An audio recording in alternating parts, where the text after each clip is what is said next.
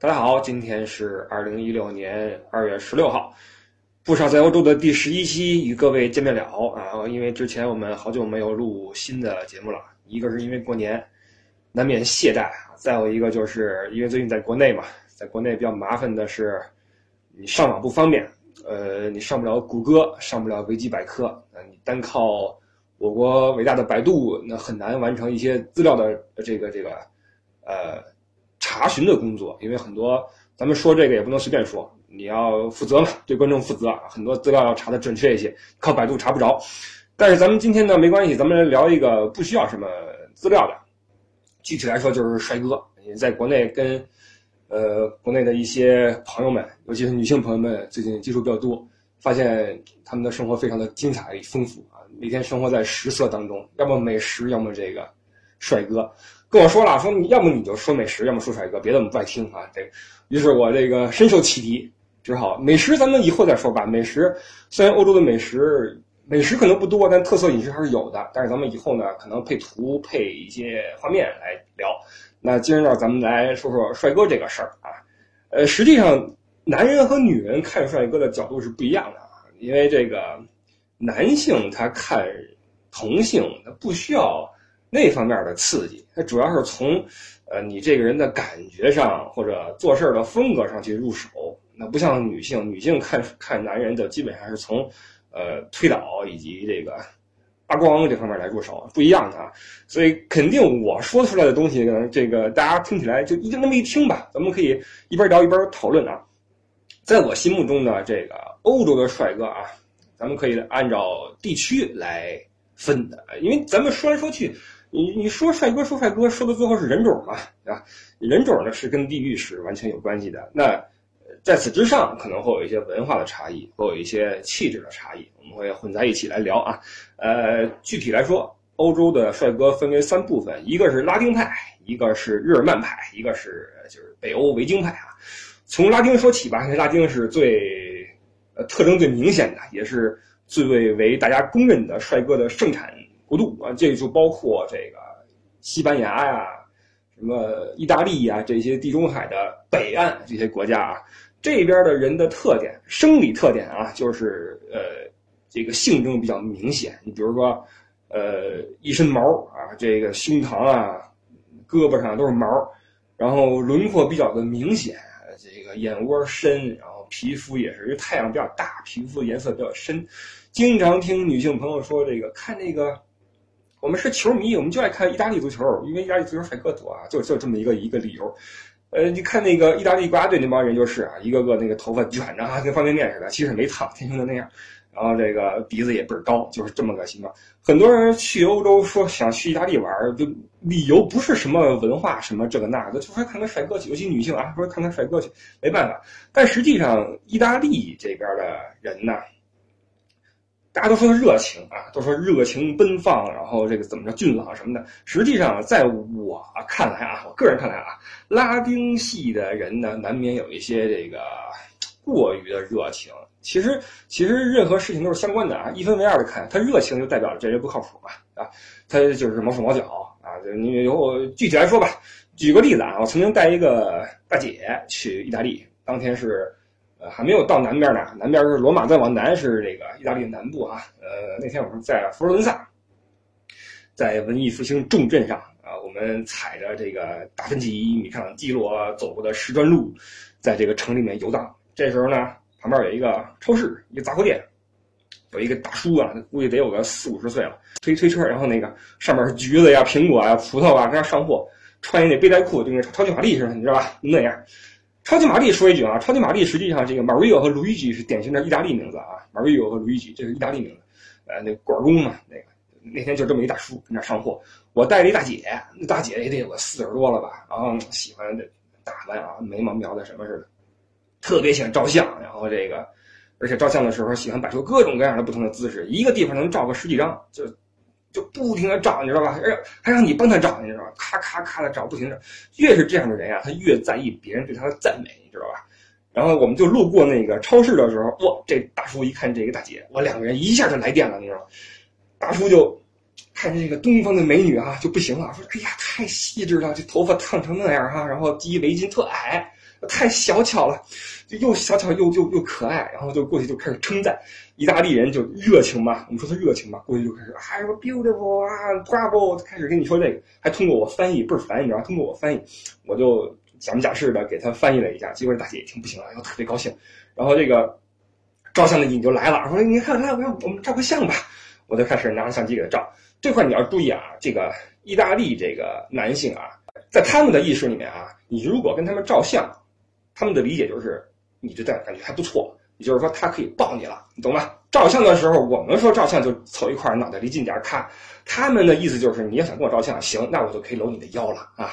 那照的时候我这么一搂，你要没反抗，那第二张我就可以拉你手了，你知道吧？你要再没反抗的话，第三张就说不好怎么着。那天就是。康康康照了三四个姿势之后，这大叔哇，这个这个起兴了，啪一口亲这个大姐脸上了，啪就亲上去了，哇，大姐花容失色，你知道吗？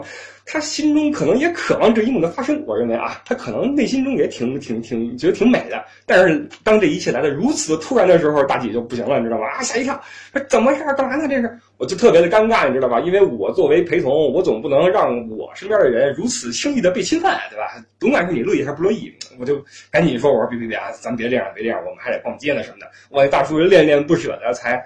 放下了大妈啊，不是大姐，然后再继续去上货去，你知道吗？这还不是什么帅哥呢，你知道吗？这就是一一一一，这不是管工吧？反正就是一民工，你知道吧？这你要是在街上走，你看见那些意大利那些年轻点的，那就不得了了，那些真帅的啊！你们看这些时尚品牌有很多是来自意大利的，那边人喜欢捯饬，你知道吧？喜欢打扮，穿着一身阿玛尼啊什么的，我那就是一个真帅啊！这个你如果来意大利旅游的话，一个是。旅游从业人员会对你有些怎么说呢？搭讪吧，搭讪。比如说你去威尼斯，这个都说威尼斯的船夫特别帅，其实不就是划船的吗？你去乌镇那船夫那不一样吗？对吧？非得说人家帅，我觉得很奇怪啊。哎，就就就去了，然后这个都穿那种横条，跟囚服似的那种衣服啊，非说那个衣服很有很有特色，说这帅真是没没天理了。然后就这个让人摇船，还让人唱歌，你知道吧？唱一些歌剧什么的，唱完之后，哇，这个春心荡漾就不行了。他们会，他们也也也也也也是那个典型意大利人，威尼斯本地人，确实很精神啊，性征很明显，一身毛而且晒的这个红这个红彤彤的，戴一墨镜倍儿帅，其实就是一船夫啊。嗯，这个没有哪儿的旅游业的从业人员是比威尼斯的更加的势利以及会挣钱。我告诉你啊，你千万别以为他们对你热情是对你好。就是想挣钱，你知道吗？给小费，不给小费的话滚，就这样，你知道什么帅不帅的？无论你是在佛罗伦萨还是罗马还是米兰，越往南反正是这个风气越盛啊。就是他们非常喜欢的，非常喜欢动手动脚对你，你说轻薄也好，热情也好，你自己看着办啊。嗯。你各取所需吧，当然也有很多姑娘们去意大利就是想泡意大利帅哥，那这个也没办法，对吧？那你就找一个合适的。当然了，你好好挑一挑啊，别挑那管工和船夫啊，你挑一个街上边的，好歹穿一身正经的上班的这衬衫的，你你你喝杯咖啡，晚上去怎么着怎么着，你那个算就有点奇怪了啊。那除了意大利这一块之外呢，再往北边一点就是欧洲的中部，也就是这个日耳曼地区。呃，具体来说就是德国、法国以及稍微特殊一点的英国啊，呃，德法是也是帅哥丛生的地方，那但是类型呢也不太一样。呃，德国的帅哥啊，德国是一个帅哥辈出的一个国家，但是呢，他比较的极端啊，因为德国人他不捯饬，你知道吗？德国人他太朴实了，比较土啊。欧洲这些国家或者说三大国吧，德法意，德国是最土的。你看。呃，这个这个，意大利和法国都有自己的时尚这个产业、奢侈品产业，德国没有啊。德国不捯饬、不化妆，我们也不穿什么时装，我们也不开什么豪车。你看这个，同样是坐车，德国是汽车之国，最炫酷的车就是保时捷911，它没有什么法拉利啊、兰博基尼啊这种的。像意大利人就豪放嘛，我们要开就开看那车旁边去。德国人不，德国都是开一个911，老头卸了顶，这儿带老太太这儿兜风，这么一个气质的国家。但是呢。德国人的性格是什么呢？他比较的严谨，呃，认真，这是男性呃应该具备的一些美德或者说责任感吧。这个是女性们比较注重的男性应有的美德。这些美德在德国人的男人的身上是一应俱全的。呃，所以我听说过有人在形容啊，说进了德国就好像进了白桦林一样，满街的这个德国的呃高大的，德国叫高啊，高大的、正直的，然后严肃的，同时与你交谈的时候非常认真的，然后然后认真的与你进行眼神交流的这种人，这都都是都是德国人，很帅，尤其是德国警察。这个你如果去欧洲旅游，你看德国警察是最帅的，就是他们的这个正气哈，一身正气，不像这个意大利警察就是戴个那个墨镜溜达，你知道吧？办事儿也不给你办。德国警察是非常的认真负责，而且一身正气，非常的帅啊，非常帅。德国人也如此，你不论你是在学校上学，还是你工作在办公室哈，呃，身边的德国人普遍来说呢，打扮的都很普通，但是呢，你很。容易被他们身上那种负责任的气息所迷倒！这不是一个约炮良国啊，因为德国人他不怎么浪漫，你知道吗？呃，你出去跟你喝杯酒，可能喝完之后说“我送你回家吧”，然后就就在你以为会发生什么事情的时候，人给你来一句说“拜拜，明天见，走了”，你知道吗？就这样，不是那么浪漫。就是你你如果你想与德国帅哥怎么怎么样的话，你要主动一些。你跟意大利不一样，意大利你就坐那块儿行啊，恨不得吃了你。你在德国，你必须得反过来，你得跟他暗示。暗示德国人脑袋轴，他不明白，你得凝视，你知道吗？你得说，要不咱俩上去就这样，你知道吗？很难啊！你想泡德国帅哥是很难的，但是一旦你泡上了，德国德国人能跟跟你维持一个比较长久的关系。当然，咱们这说都是这个大致的情况啊，不排除德国有色魔，意大利人也有情圣，这都不好说啊，不好说。这是德国，包括现在德国国家队足球队也有一些帅哥，你比如说这个很多年轻女孩喜欢拉姆。呃，喜欢诺伊尔，然后包括这个以前的哈，以有很多女性为以前的这个老帅哥克林斯曼所迷倒啊，金色轰炸机，这都是典型的德国人的长相。包括这个，我个人认为德国有个帅哥是谁呢？是这个施瓦施泰格，就是小猪。这施瓦施泰格以及拉姆以及诺伊尔这三个人，这个这个风格是迥异的，都很精神，他风格迥异。我特别喜欢怎么着呢？把这三个人啊，就是脑补上这个党卫军的这个服装。诺伊尔，你就是那大门你非常的这个冷峻，你知道吧？他要穿上党卫军那些服装的话，绝对是一个纳粹高层杀人不眨眼那种，你知道吗？倍儿帅。包括现在你你你回去看一些党卫军高层的照片，都是很帅的啊。德国人是很帅的。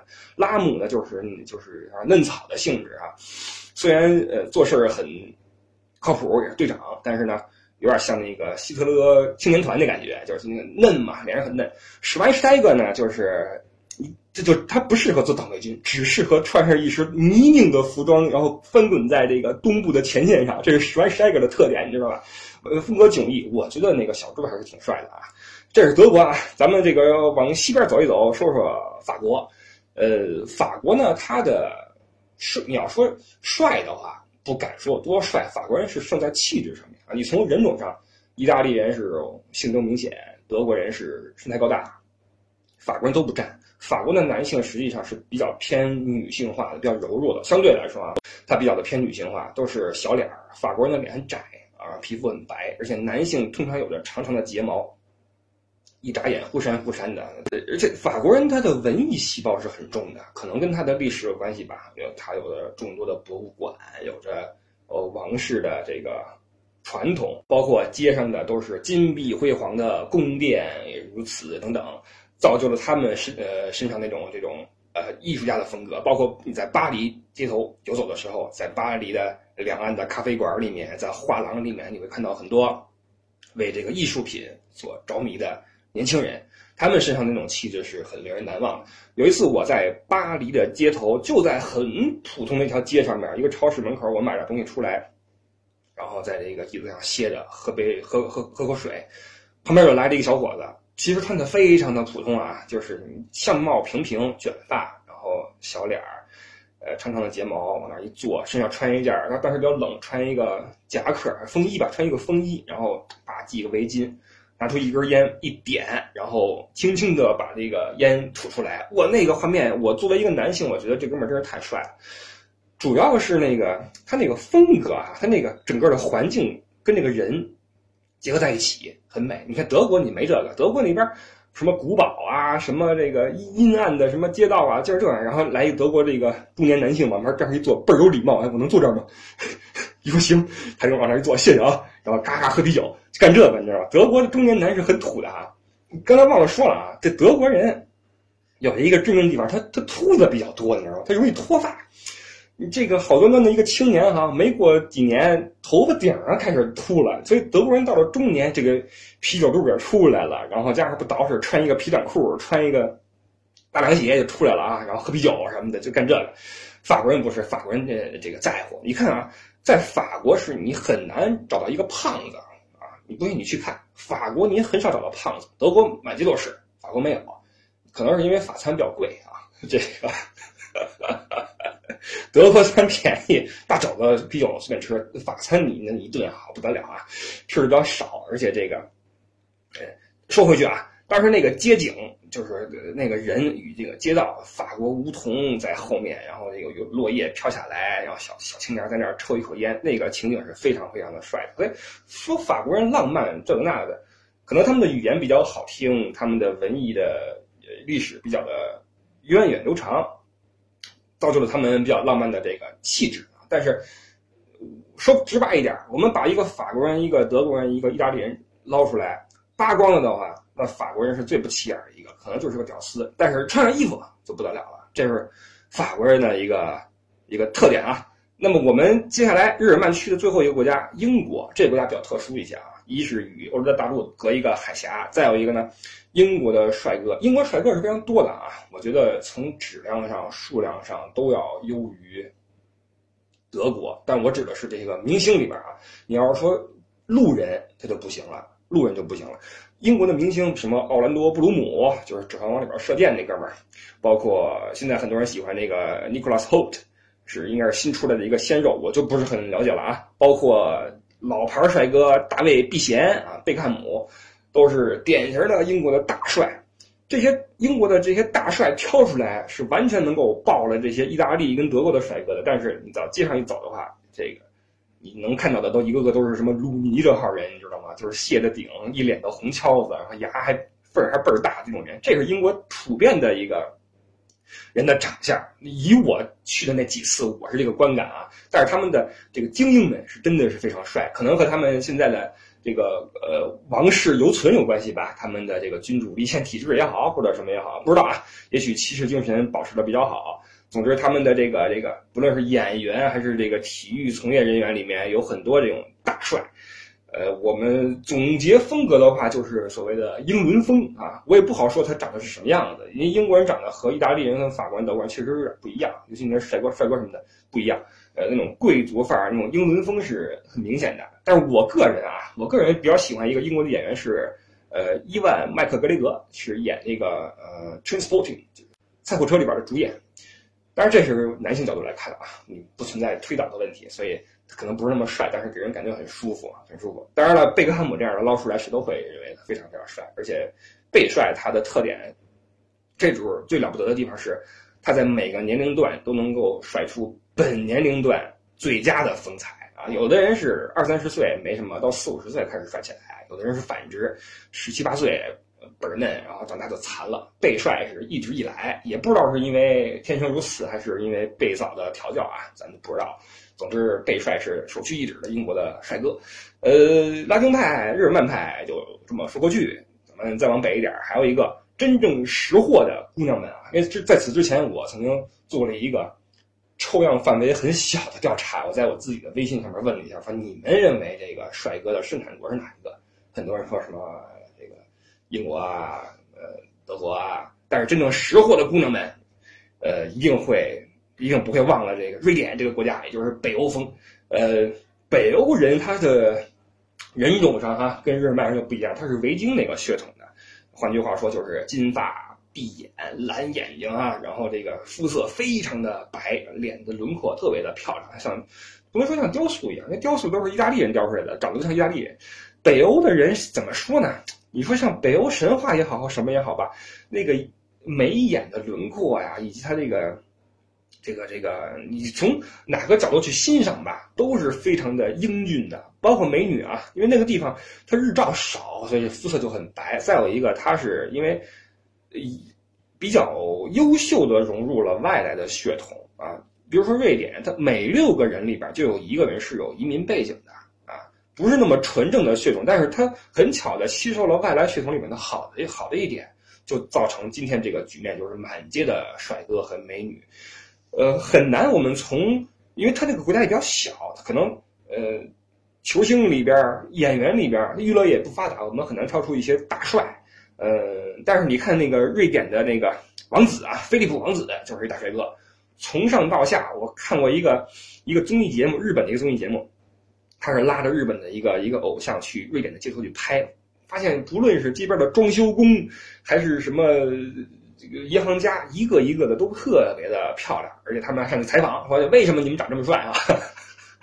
瑞典人是很在意自己的这个造型的，很多呃街头的这个发廊里边哈，在德国是不可能这一幕的，这个男性在打这个粉底、修眉毛，跟日本一样。在瑞典，我我在看这个节目之前，我也是不知道有这么回事儿因为在在欧洲中部这个风气还没有很盛行啊。